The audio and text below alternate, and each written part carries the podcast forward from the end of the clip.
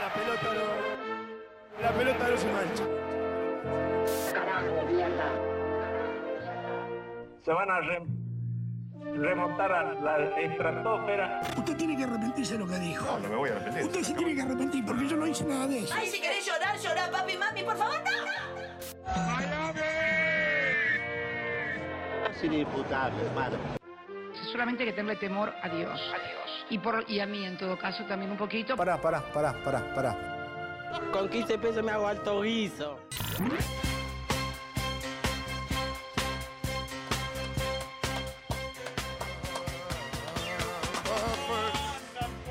¡Idiotas! ¿Cómo que suenen arriba esos aplausos? Bien, loco, bien. Lunes otra vez. Estás acá mirando un stream desde tu casa de 8 a 9. ¿Por qué? No sé si importa tanto por qué, pero lo estás haciendo y venís siendo muy consecuente en esto que haces. Significa que al menos una cosa en tu vida podés hacerla de manera repetida y bien. Y si eso lo podés hacer bien, quizás todo podés hacerlo bien. ¿Ves cómo funciona lo maga? Lo estás haciendo bastante bien.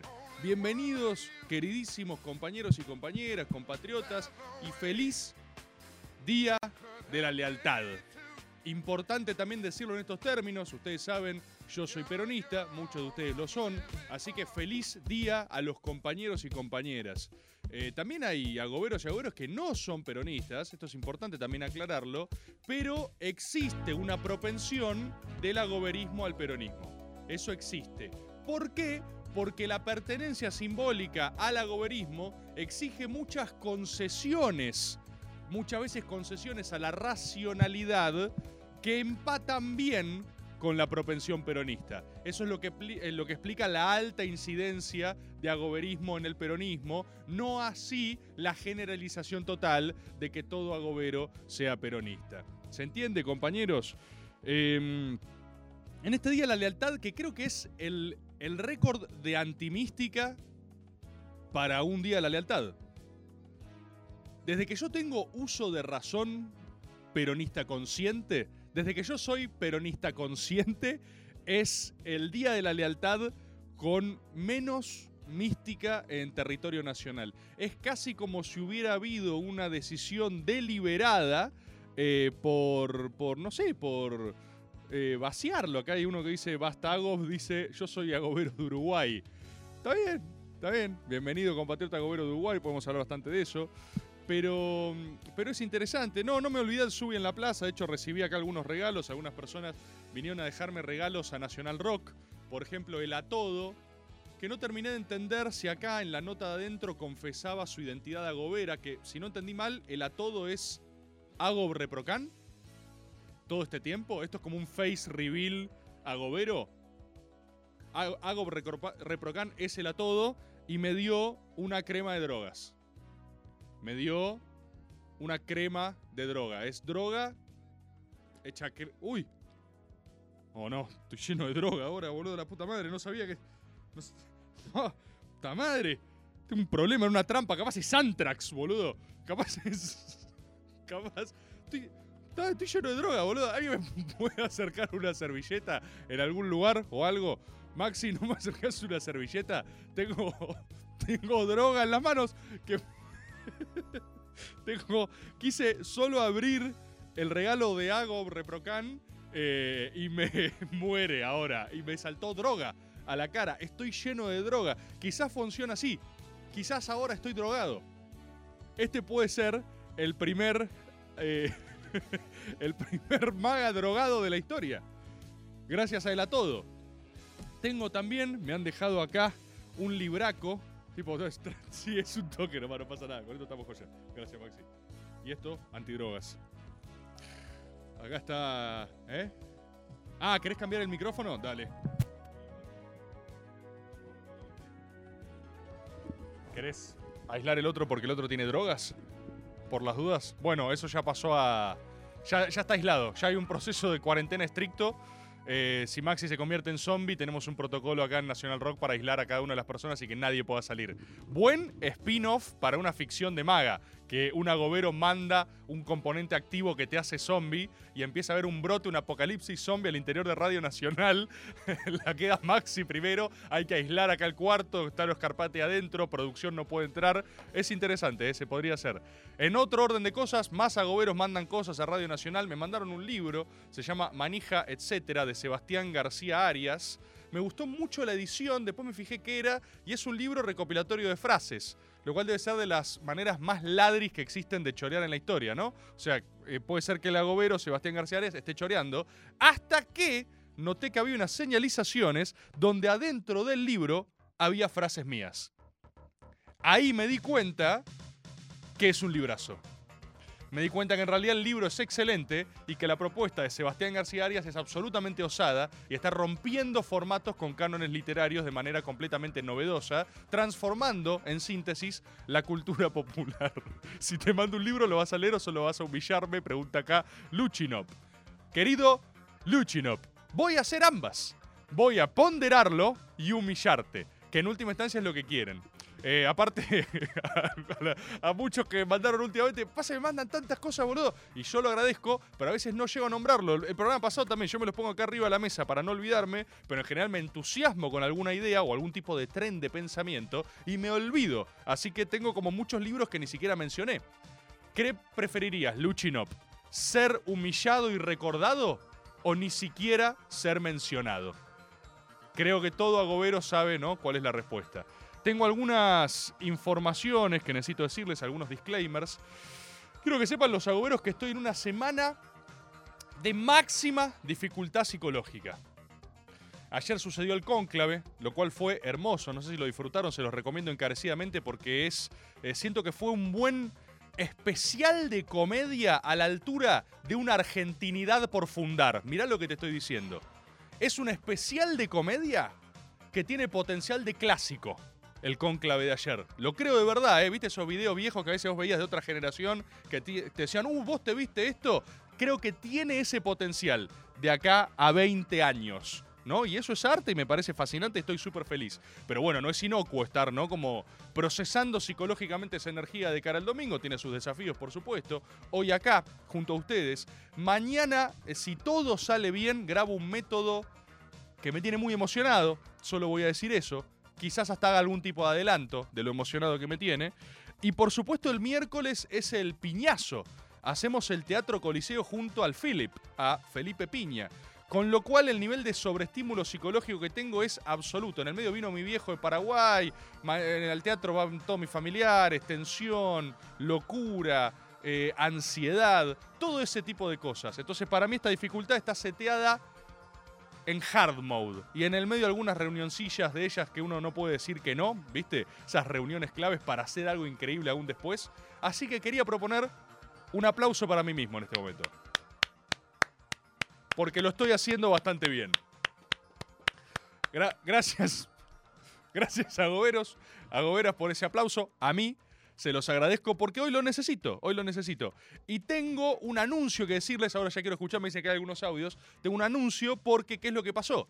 Eh, el piñazo, hacer historia con piña, con el Philip, fue un éxito comercial, sin precedentes. Se agotaron las entradas casi instantáneamente, hay como 2.000 personas, es grande el lugar, ¿viste? Y se agotaron. Entonces mucha gente ahora le agarró esa la famosa fiebre entradas, que dice, che, yo quiero ir y no hay entradas, y quiere matar a otro que tenga entradas. Eso está pasando.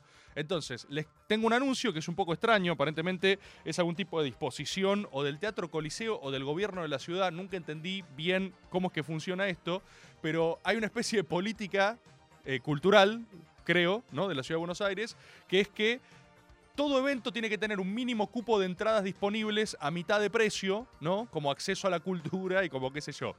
Entonces mañana, en Ticket Buenos Aires, Diagonal Norte y Cerrito, ¿sí? A partir de mañana, o sea, a partir de mañana martes, en Ticket Buenos Aires. Esto, o sea, cuando me lo dijeron, solo aporté, che, esto está mal diseñado. O sea, pero es así, me dicen que es así. Mañana en Ticket Buenos Aires, Diagonal Norte y Cerrito, va a haber 10 entradas a mitad de precio. Que solo pueden comprarse físicamente yendo ahí. No entiendo bien qué es. Es como estoy saliendo a acampar, dice acá el Tongas. es como si fuese una. Es como una propuesta de los juegos del hambre. Siento que es, como diseñar algo solo para que salga mal. O, o capaz porque no va nadie, no sé. Entonces no, no hay ningún problema, nadie las quiere y vos las tenés ahí de stock y después las reventás. Pero. Y aparte son 10, boludo. Claro, es una side quest total, como dice acá Kill 4. Es una es side quest, es 100% side quest. Para mí llegás ahí a Diagonal Norte y Cerrito, te está esperando un hechicero, un brujo con capucha, que te dice: Veo que has venido por las 10 entradas. Primero tendrás que ir a conseguir la butaca de oro, ¿viste? Y te manda a otro lugar y otro lugar. Pero bueno, tenía la obligación de de decírselo, de decírselo porque mucha gente me dice, hay entrada, entrada, entrada. Mirá, a todos les digo lo mismo. Lo que hay son 10 entradas a mitad de precio disponible a partir del martes en Diagonal. 10, sí, sí, sí, 10 entradas. 10 entradas, 10 entradas. O sea, a 10 humanos. Hay, hay 10 humanos que pueden llevarse solo. Es Willy Wonka lo diseñó, boludo, no entiendo. ¿Eh? Ojo, reventa. Sí, sí, me dicen, hay algunas personas que sacaron dos y les queda una. No sé, se revenderá. ¿Qué sé yo qué va a pasar? Pero las 10 disponibles en Diagonal Norte y Cerrito, para mí es una invitación al caos. O sea, es solo una búsqueda de que se pudra, digamos. Pero bueno, quizás no, quizás no va nadie, no pasa. Voy con la K-47, dice. No, sé quién. El que diseñó esto creo que desconoce el agoberismo. Me parece que pasa un poco eso también, ¿no? Como alguien que dijo, bueno, pongamos 10 atrás a mitad de precio, el día antes. ¿Qué podría salir mal? ¿Qué sé yo, hermano? ¿Qué sé yo? Si alguno quiere ir, va, se fija, si logra entrar entre los 10 primeros, se llevará una. Y si logra combatir físicamente por su entrada para retenerla, eh, podrá ir el miércoles a escucharnos con el Philip. Eh, yo estoy súper contento de lo del miércoles. Eh, les cuento a ustedes, ya que son mi, mi, grupo de mayor confianza, ¿no? Mis amigos de verdad, gente que existe en la vida real. Eh, un poco la propuesta es hablar de historia, ni más ni menos que eso. No es grandilocuente, no es muy eh, pretenciosa en términos de su ni propuesta artística ni nada. Somos dos personas hablando de historia nacional. Y la idea es un poco también, me parece, o yo por lo menos tengo ganas, de hacer algo de, eh, de, de Greatest Hits, ¿no? De historia nacional porque si nos vamos a juntar todos en un teatro a rememorar nuestros grandes episodios, por lo menos yo que me gusta repetir, que me gusta ver de vuelta y quiero un poco, quiero que me, que me hit me con lo what you've got, show me what you've got, mostrame lo mejor que tenés, ¿viste? Entonces, me parece que un poquito de eso vamos a construir. Pero bueno, estoy enormemente agradecido y feliz de lo que fueron las repercusiones. Probablemente hagamos más fechas. Que es otra cosa que quería decirles. Eh, ustedes yo saben, yo soy conservador cultural y socialmente, entonces necesito como organizar los estímulos de una manera controlable. Así que quizás estamos viendo si hay una fecha más a fin de año que puede ser o en La Plata o en Rosario, ¿sí? Hay, una, hay un inicio de idea de eso. Y acá ya leo el chat que dice vengan a Córdoba. Eh, por supuesto que vamos a ir a Córdoba. Yo creo que en Córdoba la movilización tiene que ser histórica. Tiene que ser histórica porque saben que el núcleo más poderoso del eh, rebordismo del interior está en Córdoba. Históricamente ha estado en Córdoba. ¿sí? Es el más numeroso de todos. Eh, son como el Manco Paz. Ahí podríamos hablar del Manco Paz. con toda la envergadura no de la palabra, honrar al Manco Paz como el rebordismo del interior, básicamente. Así que todo eso lo vamos a estar haciendo un poquito. Después, en el orden de otros anuncios, eh, me han ofrecido las, eh, una empresa capilar de máxima tecnología ponerme pelo.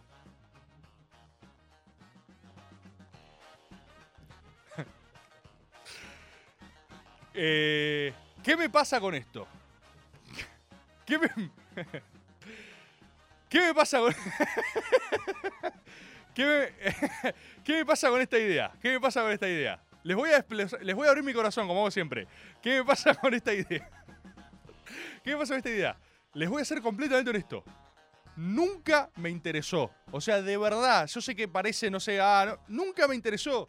De verdad, toda la vida me chupó un huevo porque disfrutaba de la idea de mutar eh, en un estado de calvicie total. Entonces no tengo drama. Yo me autopercibo pelado. Es como que yo ya soy pelado de tengo 24 años, entonces nunca me jodió, agarré y dije, ya está, soy pelado, no pasa nada. Eh, pero vinieron y me dijeron, escúchame, te ponemos pelo. O sea, gratis. La gente paga un montón, o sea, La gente paga un montón de plata por esto y a vos te ponemos pelo si querés. Y ahí como agarré y empecé a dudar y dije, o sea, es gratis. Me dicen, sí, te ponemos pelo. Y yo digo, ¿y cómo es lo de ponerte pelo? Tengo que estar. No, solo te ponemos pelo y no pasa nada. No, después se te cae, tengo que estar en la misma, después tengo que estar sosteniéndolo con pastillas. Me dicen, no tenés que tomar nada. Yo tengo que tomar nada. ¿Pero qué tan simple es? ¿Voy y me ponen pelo? Sí, me dicen. Y entonces hay una pequeña idea que me está tentando, eh, que es.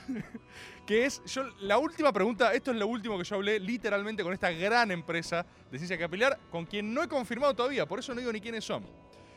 Pero agarré y les dije, che, ¿vieron que yo hago el GSB? El gran silencio del verano. Les pregunté. Les, pregunté, ¿es científicamente posible que si yo dejo de hacer cosas en diciembre, ponele, yo reaparezca en marzo con una, con una cabellera como con pelo? O sea, yo puedo parecer como tipo con una, una super melena para atrás eh, y aparecer y, ser una nueva. Y me dijeron, sí.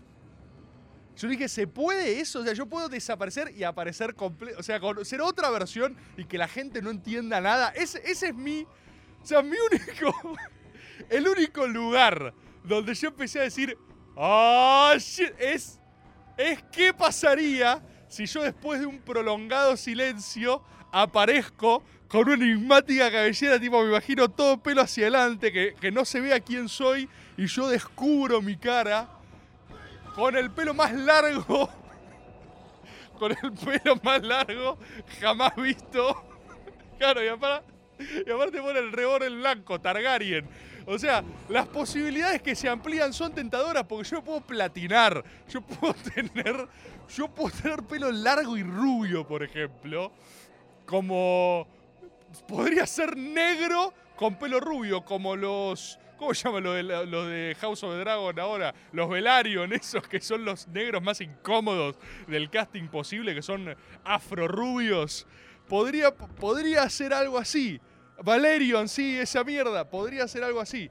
Así que la- también quería que supieran ustedes, que son el núcleo duro de lo que hacemos, eh, que quizás lo estaba considerando. Quizás lo estaba considerando.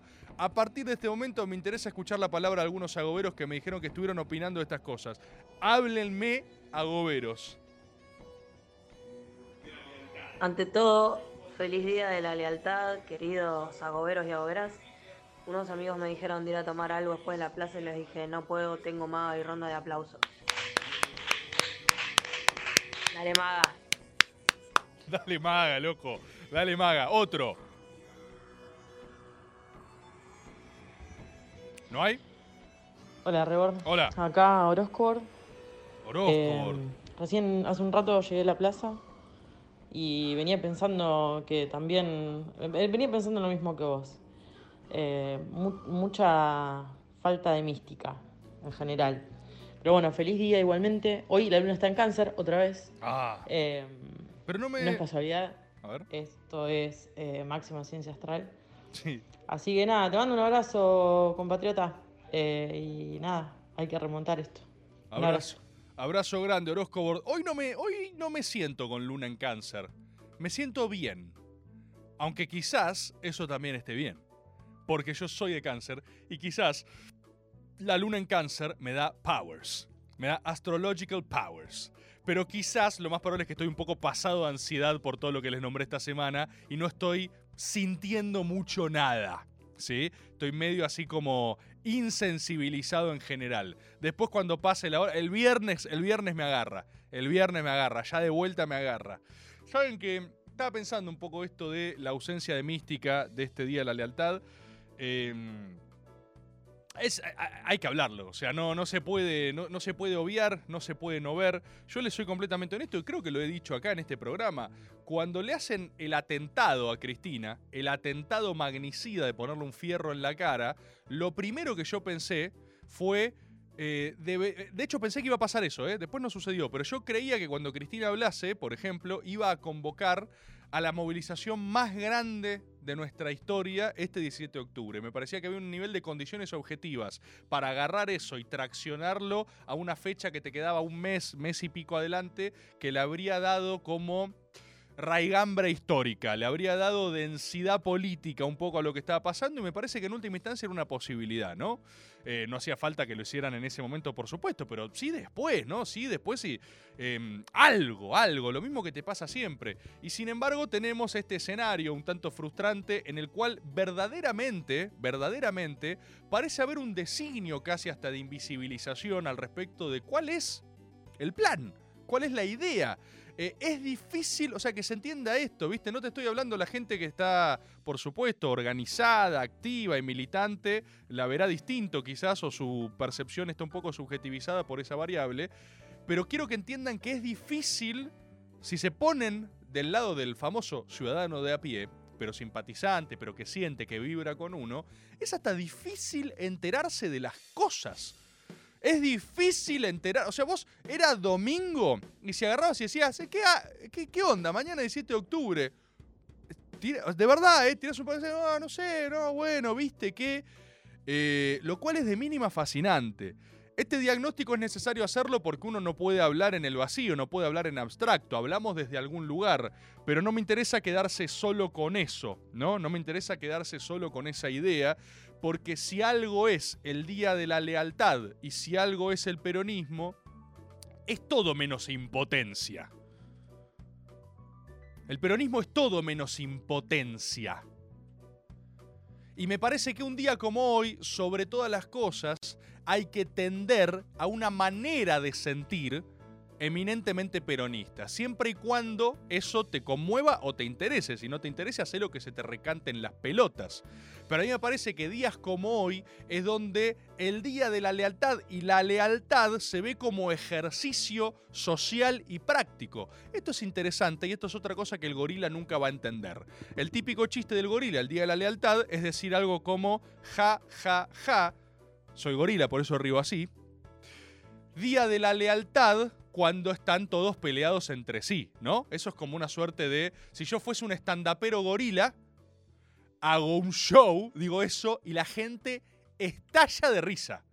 Porque no hay nada más gracioso en el humor gorila que eso, ¿viste? Es como una suerte de construcción de racionalidades superficiales y a medias que expuestas, preferentemente sin gracia, hace que la gente explote.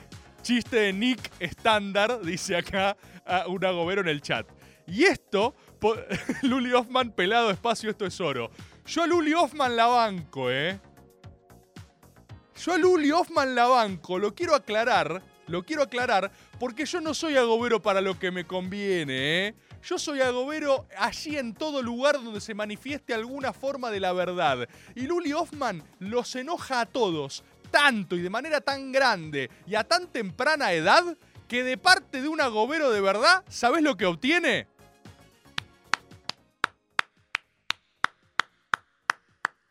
Para que lo pienses. Pero sí, el humor gorila es una verga. Eso no es responsabilidad de Luli Hoffman. Ella es solo una intérprete de una tradición de mierda. Luli Hoffman es una excelente intérprete de una tradición que, que simplemente no hace reír, porque el humor gorila se basa en un principio de congruencia. El humor gorila para conectar necesita algún tipo de wopiti wopiti. Esto no tiene sentido. ¿Eh? Papá o pau. ¿Eh? Es una verga. Y a los gorilas les encanta. Eh, hay humor progresista que es muy así también. ¿Saben por qué? Porque es gorila. Ta- te digo cosas para que lo administres. Yo sé que a veces es complejo, se cruzan diagonales raros, pero siempre que vos conectes con la idea de la comicidad desde un lugar eminentemente eh, racional, o sea, la, exposición de contradicciones lineales, es como, a mi forma de disfrute, es como humor fase 1, es como... Es lo primero que aprendés cuando querés ser gracioso a los tipo 8 años. Y agarrás y decís en tu grupo, amigos, esto no tiene sentido. Humor gorila. Y la rompes. Uno podría, yo podría ser un gran estandapero gorila, ¿eh? La rompes, la rompes. Pero ¿qué es lo que nos pasa? No te da risa, no conectás. Eh, más allá de lo que pensás o no, ¿eh? no, no estoy. Por favor, que se entienda. Yo siempre hablo de maneras de sentir, no hablo de para dónde va el chiste. Ustedes ya saben eso, se los aclaro como si no me conocieran, pero no importa. No es. A vos te puede hacer reír algo desprovisto de ideologías. Y cuando algo te hace reír desprovisto de ideologías, esa es una manera de sentir más peronista. ¿sí? Yo sé que parece confuso, pero les juro que todo tiene sentido. Lo que pasa es que si vos todavía no transitaste alguna serie de experiencias de lo comunitario, esto te va a parecer incomprensible. Entonces, Maga te espera. ¿Sabes qué? Humor. Maga te espera, hermano. Maga te espera. Vos verás este clip hoy y te enojarás. Tenés 17 años, sos rabioso. Eh, leíste a Keynes y te parece un forro. ¡Ah! ¡Ah! Después, loco, ¿sabes qué pasa? Votaste, el tipo que votaste, se filtra un video, ¿no? Se filtra un video. eh, a ver, ¿qué puede ser lo más light que pueda hacer el tipo que votaste? De mínima pasado de falopa. De mínima pasado de falopa. Eh, y ni siquiera te digo algo que lo haga ver grosso a tus ojos. Eh, en una reunión incómoda con Gerardo Morales pidiéndole planes sociales para un grupo de libertarios jujeños. Y vos ahí tenés 18 años y agarrás y decís, oh, maldición, la política tiene más claroscuros de lo que pensaba. Y agarrás y empezás a revisar tu- tus viejos tweets y decís, wow, mirá qué iluso que fui, cómo me utilizaron. Después te enojás y te vas para el otro lado. Y entras a una cosa medio cínica y revanchista, donde medio que te fundís y empezás a decir, oh, ahora tengo la posta porque tengo 22. No, sos un tarado igual. Sos un tarado. De hecho, sos más tarado que antes. Tu yo, a mí me cae mejor tu yo de 17 que cree que la fase cínica intermedia, esa es la peor. La fase cínica de los que saben cosas y leen notas y escriben en blogs y ponen tweets, que los tweets son acid, esa es la peor. Esa es quizás la fase más estúpida del ser humano, que es cuando triunfa el Twitter. 22 a 25, 6. De repente 25, 6, ya estás laburando, vivís solo, tenés miedo. ¿Cómo? Te cortó una novia. Te das cuenta que hasta este momento solo estuviste siguiendo rieles que te prefijaron otros y recién ahora quizás estás decidiendo un poco que tu vida es tuya y que eso te corresponde a vos. Y eso de repente te asusta. Y de repente agarrás y estás así, en tu casa, estás en el baño, te mirás la cara y decís, "Mm, no quiero militar para que este tarado sea legislador. Y le ves la cara, ves la, historia que subió y decís, me, siento incómodo, ¿sí?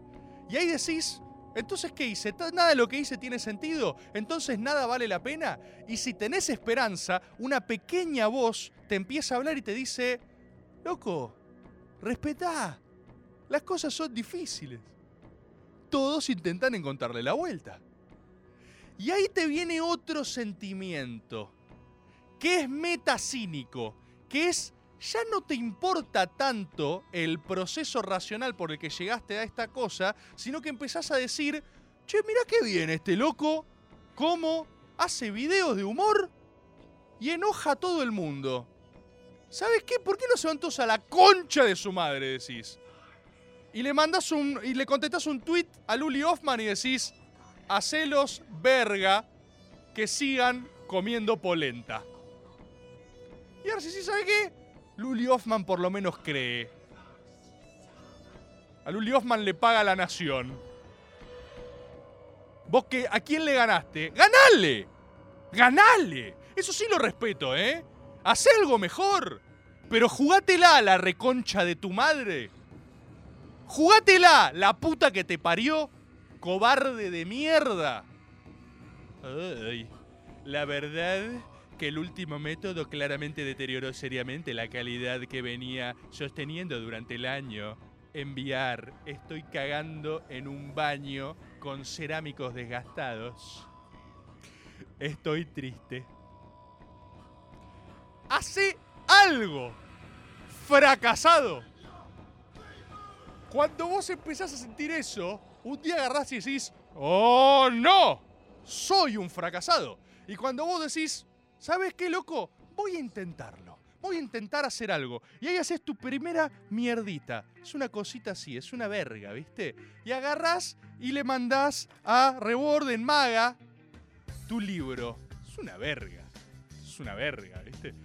Y se lo, se lo mandás. Y decís, le va a gustar si, si yo lo cité. Si puse una frase de él en el libro, me va a bancar.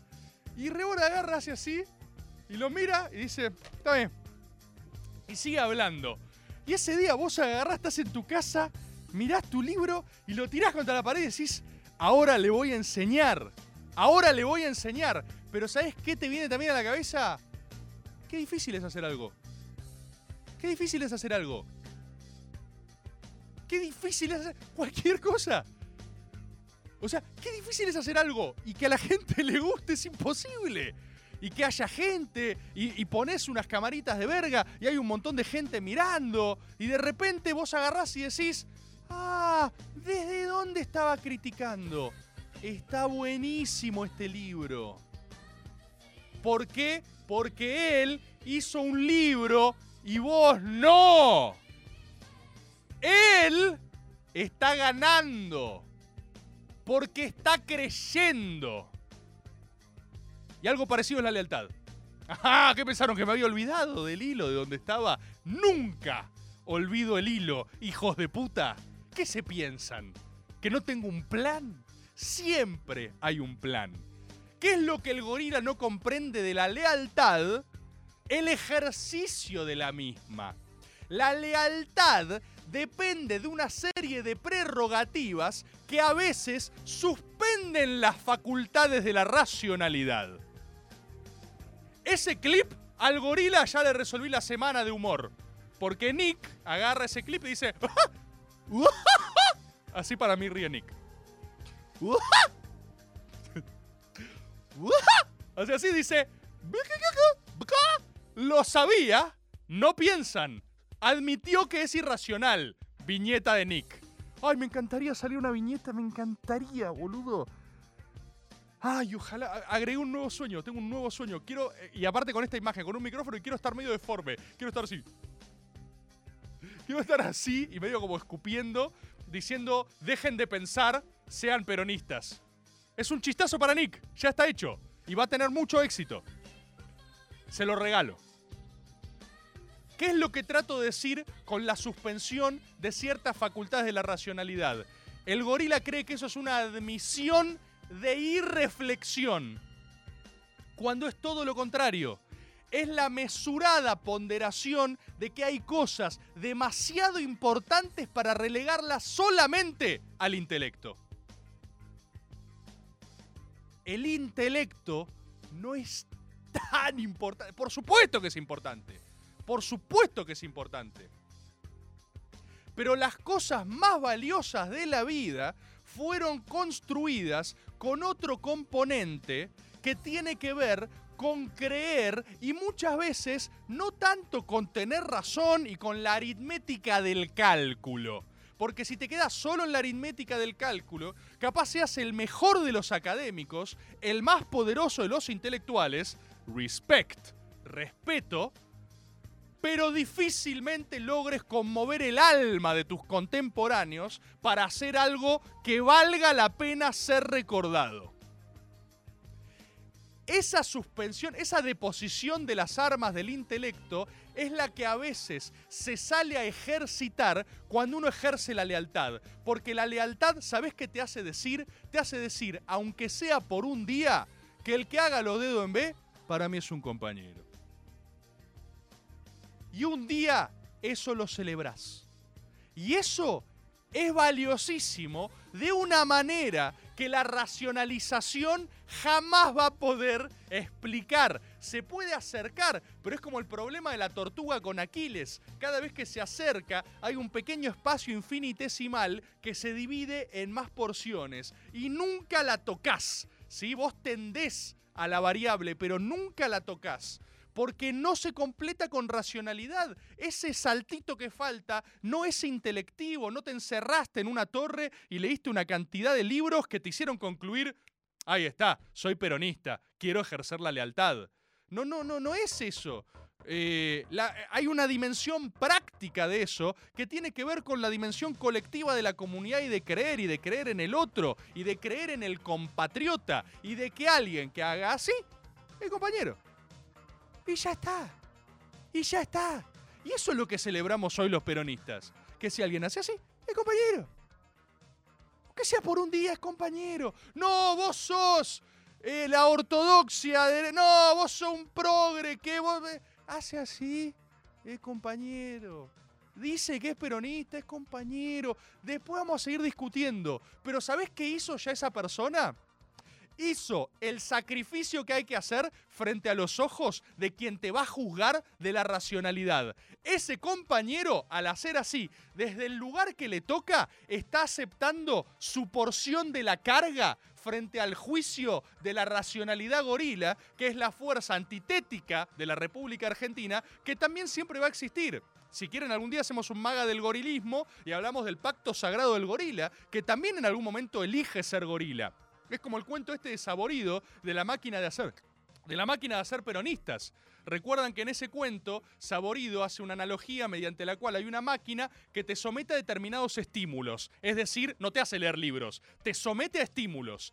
Cuando las personas terminan esa estimulación, algunos salen peronistas y otros salen gorilas. Y esa es una analogía hermosa, porque lo que está diciendo es que el mismo fenómeno es lo que a vos te puede inclinar para un lado o para el otro, pero es reactivo, es un fenómeno de ejercicio dinámico y constante, ¿sí? Y sobre eso se escribe la academia y la literatura y la racionalidad y los ensayos. Y si no, preguntale a cualquier padre fundador de la sociología en nuestro país qué tan bien le fue entendiendo al peronismo.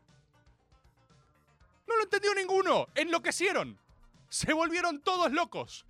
El autor más grosso de acá que tenga, lo entendieron mejor los extranjeros cuando venían y lo describían. Esto me lo puede corroborar cualquiera de ustedes de la academia, de ustedes que saben cosas.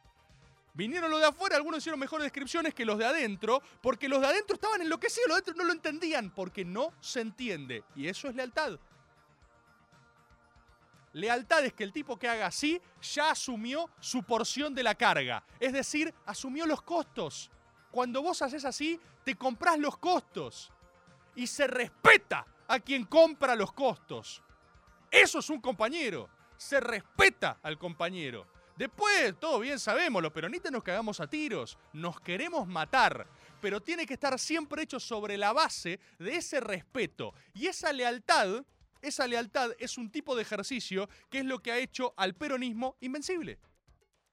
Y es lo que no entiende el gorila. El gorila cree fecha tras fecha que se trata de seguir un jefe al otro, a lo que sea. Por supuesto que se trata también de nuestra pretensión vertical para organizarnos, porque creemos que así se organizan las cosas y las otras cosas son hippies. ¿Sí? Asamblea, las pelotas. Espacio horizontal de decisión, no. Compañeros, hagamos una autocrítica. No. No, no quiero, no, no sé, no tengo ganas. ¿Por qué querría? ¿Por qué querría? ¿Cuándo, ¿Cuándo empezó eso a ser canon? ¿Cuándo empezó eso a convertirse en, en... No, después todos podemos pensar cómo hacer algo mejor. Eso no es autocrítica. Compañeros, creo que necesitamos hacer... No quiero hacer... No, no tengo ganas, estoy aburrido. Quiero ver una película. Estuve haciendo un análisis con las ponderaciones de lo que nosotros no subyugamos la representatividad popular que nos arroga. ¡Ah, que hace otra cosa! ¡Hace otra cosa! ¡Saca un bono!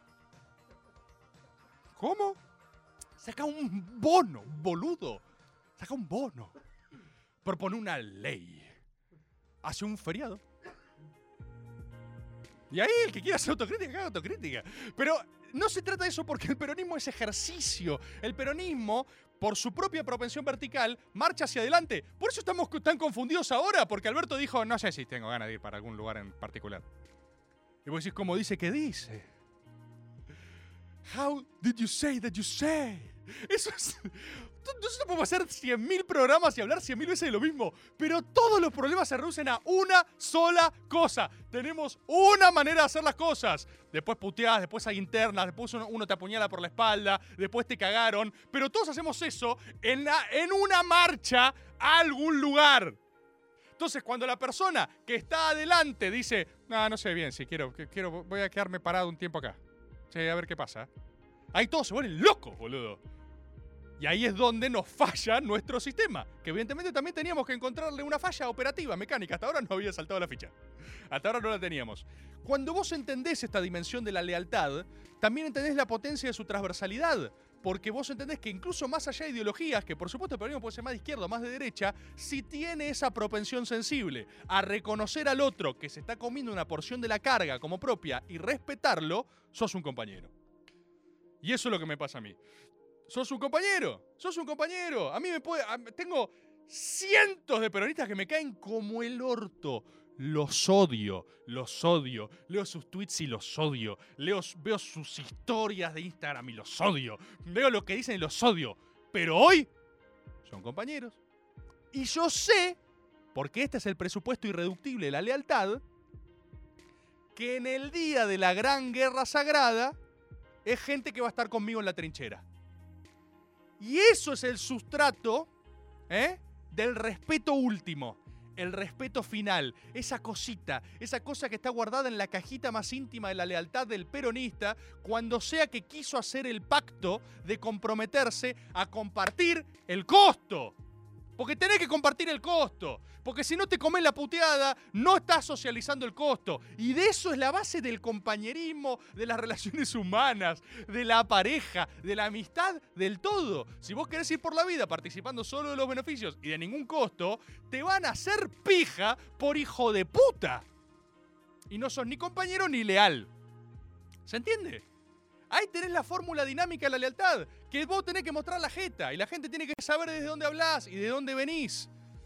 Bien lo sé yo, hermano, que eh, camino un par de diagonales a veces delicadas, porque a mí me encanta hablar de política, me encantan mis opiniones, mis opiniones me encantan, pero también me gusta el debate público en aras de una construcción colectiva, de una visión común de las cosas. Y eso a veces yo entiendo que es un riesgo, eso a veces es peligroso. Esa ecuación no siempre te da bien el cálculo. Esa ecuación, ¿viste? Mucha gente a mí me denuncia, ¿no? Compañeros, compañeros sobre todo, me denuncia porque dice Rebor, Rebor le hace el juego, ¿no? Le hace el juego a este, le hace el juego al otro.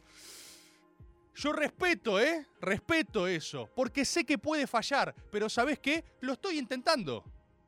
La concha de tu hermana. Vos, hábil tuitero, ¿no? Feliz en el ámbito de pertenencia que elegiste, quizá también tengas que esforzar un poquito más en juntar más gente y cerrarme el orto. Cagón. A mí, por ejemplo, entre las cosas que me hicieron peronista está una entrevista a Alejandro Dolina, segunda vez, segunda vez consecutiva que sale en este maga, lo estoy invocando ya, al negro Dolina, donde él dice, yo era más de izquierda, pero en un momento me hice peronista porque me quería comprar un auto. Hermosa. Hermosa frase, hermosa frase. ¿Qué sé yo? ¿Y qué me voy a poner a hacer una cataduría de pedigrí de cómo te sentiste más o menos cerca? Yo soy enormemente feliz cada vez que me escribe un pequeño niño libertario que me dice, Rebord, gracias a vos me hice peronista. ¿Saben la cantidad de veces que pasa eso? Miles. Forro. ¿Y vos a cuánto juntaste? Pedazo de progresista de cotillón. Juntame más y vamos internas. Te respeto. Lealtad. En la guerra final vamos a estar todos juntos. Pero juntate a alguien también, ¿eh? Juntate a alguien también. Queridísimos compatriotas, esa fue un poco mi definición de la lealtad y del compañerismo. ¿Sí? ¿Cómo están ustedes acá? ¿Cómo está este chat? Wololo. Y ahora quién le tira. Clap, clap, clap. Vos y cuántos más. Remerija. Nampat. Uh, Rob. Ya está en el trono de los comentarios de Rob.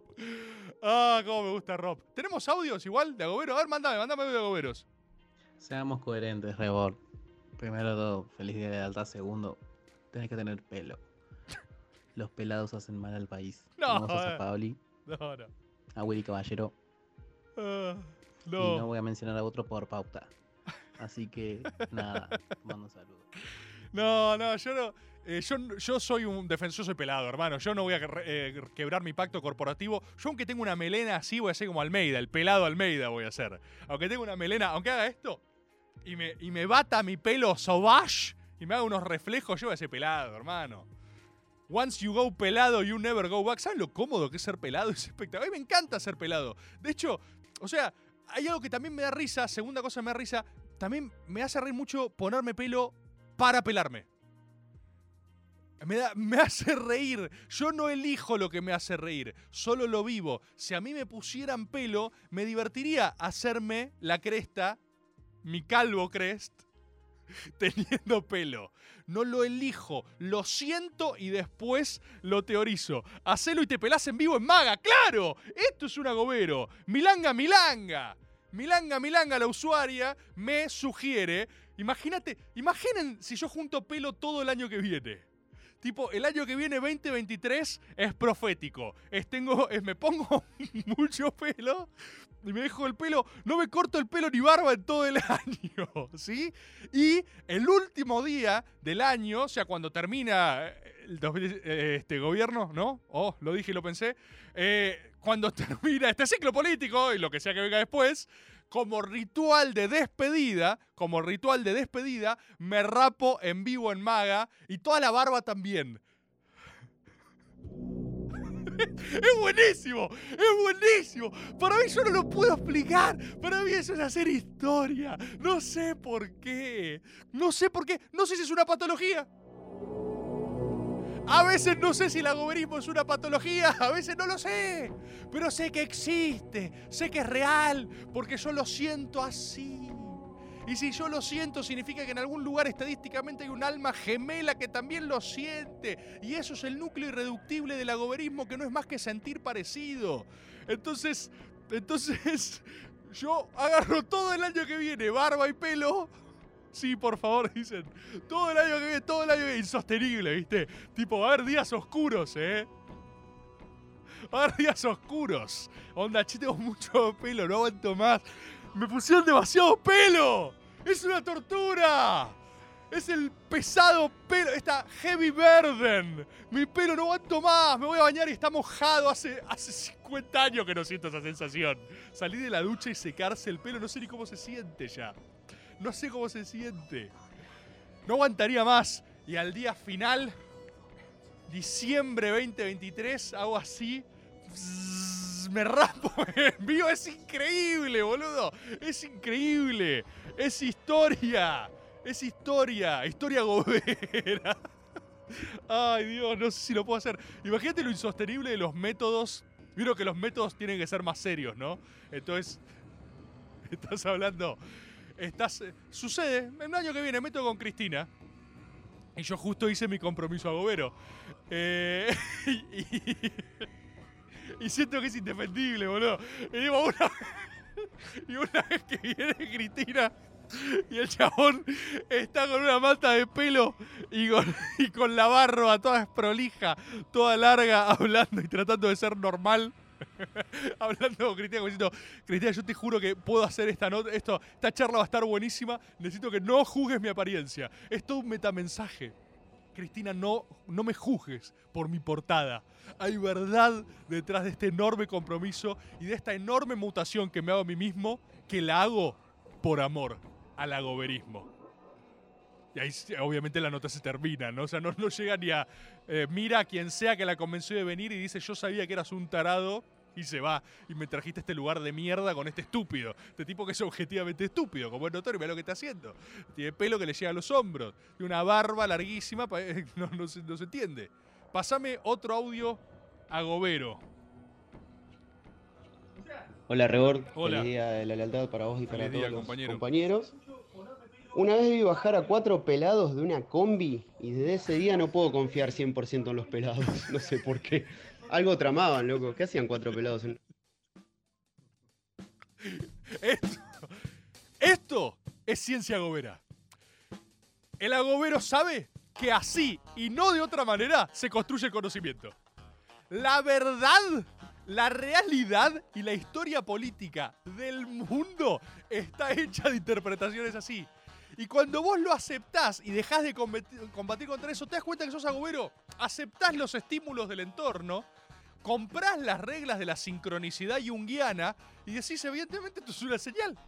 Y el tipo tiene momentos así que uno nunca. Lo hermoso de esos momentos es que uno nunca sabe cuándo van a venir, pero cuando aparecen son inconfundibles. Cuando vos tenés un mensaje del otro lado, un mensaje de lo divino, cuando vos se te manifiesta el inconsciente colectivo, no hay dudas de eso. Y de, lo que se trata la vida de un agobero es de afinar la sensibilidad para poder captarlo todo, que te sensibilice todo. Cuanto más sensible seas frente a la verdad, vas a estar más cerca de esa fuente primigenia de los designios, del destino del hombre. Porque ahí entendés que así has venido tomando la mayoría de las decisiones toda tu vida. Vos creés que fuiste construyendo decisiones que por supuesto las hubo más racionales, más pensadas y menos, pero las cosas fuertes, de yo esto creo en serio, las cosas fuertes de tu vida, las identitarias, las que te hacen quienes son, quienes sos, no fueron una decisión consciente. Lo que te hace quien sos está en un núcleo primigenio de estímulo que toda tu vida se trata de elaborar y de evacuar más puramente. Y después, por supuesto, como bien enseña Batman, lo que haces, ¿no? Lo que haces es lo que dice quién sos. Pero ese impacto, ese sistema decisor, lo define otra cosa. Lo define otra cosa. Bueno, los griegos lo llamaban destino, ¿no? La figura del destino, que era que nadie podía luchar o no, a mí siempre me pareció fascinante. Porque vos viste que los dioses ni siquiera podían cambiarlo. La, idea de destino era un concepto supradeidad. Los dioses mismos estaban sometidos a sus designios, lo que me parece fascinante. Por ende, vos te puedes pelear con el destino, podés aceptarlo, podés intentar torcerlo, pero lo que sea que estés haciendo fatalmente te conduce por aquella senda por la que ibas a ir. Y hay algo muy interesante, muy interesante. Esto va a ser desarrollado, por supuesto, en el Náucrato, el Náucrato, que es el, libro más poderoso jamás escrito. Eh, por definición, jamás escrito, ¿no? El libro más poderoso jamás escrito, el Náucrato, que tiene una idea retroactiva de destino. El destino no solo queda adelante, sino que muchas veces el destino se manifiesta de una forma que no comprendemos cuando nos preguntamos dónde estamos y cómo llegamos a dónde estamos. Aunque vos no lo creas en este momento, hay un montón de cosas en tu quehacer cotidiano y en tu realidad que te llevaron a estar ahí. Y eso fue un sistema de decisiones que si vos confías en vos de una manera que incorpore a la idea de destino, por algo te metiste ahí. Eso es un pensamiento muy poderoso, ¿eh? Con lo malo y lo bueno. Lo malo es que en lugares de mierda vos te metiste ahí. Lo bueno es que en muchos momentos decís, che, ¿por qué me está pasando? ¿Qué hago acá? ¿Qué hago esto? Hay un conjunto ininteligible de microdecisiones dictadas por lo más hondo de tu corazón que quien las tomó nadie más que vos. Y eso es destino retroactivo. Eso es destino en pasado que solo lo podés ver, ¿no? Con el diario del lunes de adelante. En ese momento cuando estás optando, ¿no? Por izquierda o derecha, izquierda o derecha, puerta 1, puerta 2, no te das cuenta del gran esquema de las cosas. Pero vos lo podés ver para atrás, ¿sí? Ah, cosas tan poderosas como esa estarán en el Náucrato. El libro más poderoso jamás escrito. El poder que tiene el Náucrato, yo no puedo creer, boludo. A veces. A veces anoto algunas pequeñas cosas y arriba. ¡Ah! ¡No! ¡No! ¡Me quema! Y quedo cegado en el piso de tanta luz. Por eso es tan peligroso escribir el náucrato. ¿Ustedes saben lo que es en términos de tiempo? Escribir una línea de náucrato me inhabilita un día. Si yo ahora quisiera despreocupadamente escribir el náucrato, ¡ah! Me, me quebraría. Lesiones. Te lesionás. Te. te. te. te, fracturas acá y dice, va a ser un libro en blanco donde cada uno ve reflejada su alma. Pará, ¿te puedo leer una parte del libro del agobero que mandó esto? Mirá, pará, pará. Mirá, mirá. Mirá si el agobero. Mirá si el agobero no será. Boludo, mirá si no somos todos la misma persona, ¿eh? Acordate este comentario en Twitch y ahora yo te voy a leer cómo arranca el libro de este agobero. Mirá, mirá. Cada espacio vacío que encuentres en este libro es un lienzo virgen que está esperando a ser intervenido por vos y tus ideas. ¡Hijo de puta! Hijo de puta, agobero, agobero y medio, papá. ¿Qué me estás queriendo? ¿Qué me estás queriendo hacer? ¿Me, me- querés vender mis propias páginas en blanco, la concha de tu madre? ¿Me estás vendiendo un blog de notas, hijo de puta? Mirá si serán agoberos, hijos de puta. Boludo, el mismo comentario. Es la misma idea. No se puede inventar nada. Eso es lo terrible del náucrato. Ya está hecho, boludo. Ya está hecho. Es el libro más poderoso jamás escrito. Ya está hecho. Boludo, vos podés creer que el mismo, el mismo comentario del chat me lo mandás acá, papá. ¿Qué querés que te escriba el náucrato acá? Y después me lo cobrás. La concha de tu madre. Eh, por eso me justificás entradas en blanco. Ese espacio en blanco que tiene, hijo de puta. ¿Querés que lo ponga todo? Que te lo compra, papá. Agobero, agobero y medio, hermano, ¿eh? Pásame, pásame algún audio más de compatriota. Bueno, pensando en esto de la camioneta de los cuatro pelados en Breaking Bad, todos los personajes son pelados, básicamente, hasta la bebé de Walter. Sí, son todos pelados. Me, me hace reír mucho la, la, la irrefutable conexión. Tipo, un agobero ve una manifestación del apocalipsis, que es cuatro pelados bajando juntos hacia el colectivo. Otro agobero toma esa interpretación rúnica y dice, como en Breaking Bad. Ciencia. Pasame otro audio. Rebord, dicen que los pelados son pelados porque generan mucha testosterona. Así que bueno, se ve que sos un sexy board. Dale viejo, viva Perón, que también era pelado.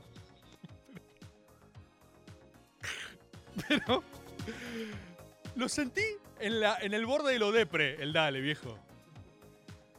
Amigazo, me dicen que, top, top, top, si sos pelado, andás bien en otras cosas. ¿eh? bueno, te mando un abrazo grande, amigo, amigazo, eh, que estés bien y arriba, loco, ¿eh? Dale, nos vemos, nos vemos en la semana, dale, ¿sí? Ah, avisame igual que cosa. cuando, cuando pueda, abrazo grande. Fue medio esa, es vibra audio de WhatsApp a familiar post saludo de cumpleaños. ¿Ubican ese género? Feliz cumpleaños, familiar con el que no hagas mucho. Gracias, tío. Qué bueno, boludo. Hace un montón no hablábamos, bueno. Ojalá más seguido, ¿eh? Espero que andes bien. Y vamos a darle, ¿eh? Arriba, muy uruguayo.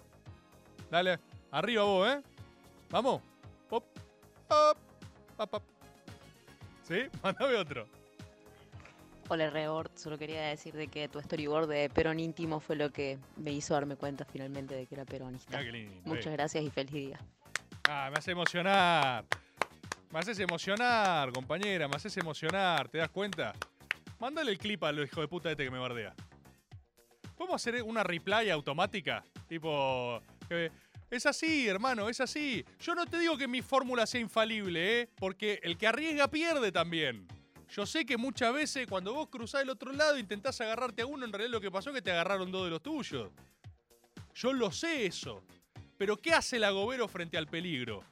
Profundiza, hermano. Porque si no profundizamos, lo otro sí es garantía de fracaso. Nada en la lealtad es estático. Por definición, una lealtad estática es una lealtad muerta. Se llama obsecuencia. La lealtad se mueve hacia adelante, como el peronismo. Convence, crece y apasiona. Y para eso tiene que valirse de herramientas que muchas veces rompan la tranquilidad de nuestra seguridad y lugares comunes. Espero que les haya gustado este programa. Les agradezco los enormes esfuerzos de estos días y a muchos de ustedes los veré mm, este miércoles en el Teatro Coliseo. Así que gracias, queridos compatriotas, que terminen bien este hermoso Día de la Lealtad. Feliz Día de la Lealtad, compañeros y compañeras. Nos vemos el lunes que viene, nos vemos el miércoles, nos vemos el jueves, nos vemos todos los días. Los veo más que a mi familia.